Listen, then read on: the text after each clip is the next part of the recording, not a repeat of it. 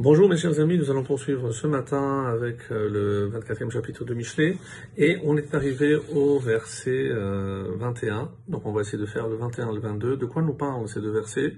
C'est euh, comment s'éloigner, comment ne pas être attiré justement par la réussite de ces méchants dont on a parlé hier, parce que évidemment c'est plus tentant. C'est plus tentant d'aller vers un plaisir immédiat, vers une réussite immédiate, même si les chemins pour y parvenir sont souvent tortueux, mais les gens aujourd'hui aiment des raccourcis.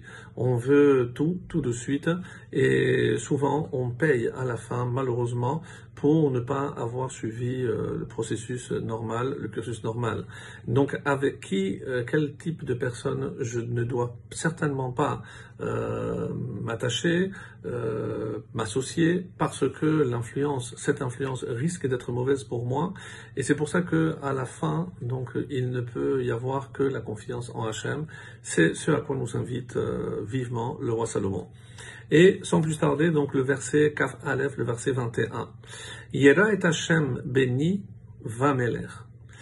Crains Hachem, mon fils, ainsi que le roi. Je rappelle souvent que le roi, on parle du roi d'Israël, est le représentant d'Hachem ici-bas. Donc, euh, est-ce que euh, Hachem est aussi le roi? Sans aucun doute. Mais le fait qu'il y ait ici et le Hachem et le roi, donc c'est un roi en chair et en os. Donc, tu n'as qu'à craindre l'homme euh, qui est le roi d'Israël et surtout Hachem. Yera et Hachem béni. Et ce qui est assez euh, étonnant de la part du roi Salomon, c'est cette euh, appellation affectueuse, béni mon fils, parce que tout ce que je te dis, évidemment, c'est comme un père à un fils, ce n'est que pour ton bien. Donc si tu crois que je suis là pour te donner des leçons, non, c'est parce que je considère que tu es mon fils, et comme on donne des conseils avisés à son fils, parce qu'on veut son bien, on veut sa réussite, c'est ainsi qu'il faut comprendre les enseignements qui suivent. Raim shonim al arav et n'est pas commerce, ne te mélange pas avec shonim. Shonim ici est un terme un peu rare et c'est pour ça qu'il y a plusieurs euh, définitions. Shonim c'est ce qui change. Euh, shonim c'est euh, ce qui essaye d'apporter des, des, des, choses nouvelles. Donc on peut traduire par ne n'est pas commerce avec les novateurs, ne t'associe pas des novateurs. D'autres disent comme comme commentaire que c'est des mamrim. Mamrim c'est des renégats. Pourquoi? Parce que quelqu'un qui cherche à changer un, un iota dans la Torah ce sont évidemment des renégats. Et je vous laisse deviner évidemment ici, euh, malheureusement, tous ces euh, co-religionnaires, tous ces juifs qui se laissent tromper en voulant changer des, halachot, des lois, des comportements, des enseignements de nos maîtres, et pour essayer d'adapter la Torah a des besoins, entre guillemets, plus actuels, plus modernes. Donc, Altit Arav, ne t'associe pas à ces gens-là. Parce que, comme si le fait de changer quoi que ce soit, ça fait évidemment d'eux des renégats, et c'est ce que le roi Salomon nous dit ici. Perou Shacher Vaishanu, c'est aussi Maase Shigaon. Parce que comment on peut oser toucher quoi que ce soit à la Torah? De quel droit on peut se changer On se permet de changer? Donc ils disent que c'est Maase Shigaon, c'est un acte de folie.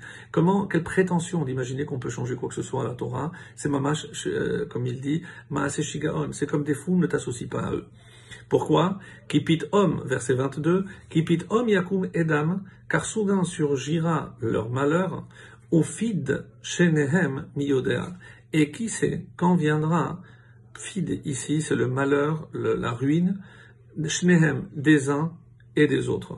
Donc c'est un avertissement ici que nous donne Yavo alehem alashonim.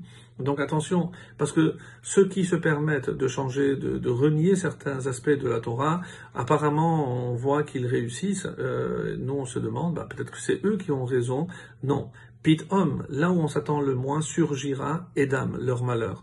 Le malheur d'avoir voulu euh, déformer, réformer la Torah et entraîner euh, d'autres juifs dans cette erreur catastrophique pour les éloigner de la vérité absolue qu'est la Torah. Et Fid, Shenehem, donc la ruine, il dit ici, Fid Enyano Tzara Ve'ason. Qu'est-ce que c'est euh, cette ruine? C'est Tzara, le malheur, euh, la détresse, Ve'ason. Et un malheur et une détresse. Donc, sache qu'il y a une justice dans ce monde et que même si apparemment, pour l'instant, tu as l'impression qu'ils détiennent une forme de réussite, tout ceci, comme nous l'avons déjà dit précédemment, n'est qu'éphémère. Ne t'associe pas à ces gens-là reste attaché à de vrais maîtres de Torah et en restant attaché au maître de la Torah, tu resteras attaché à la vérité absolue de la Torah et d'Hachem. Excellente journée à tous.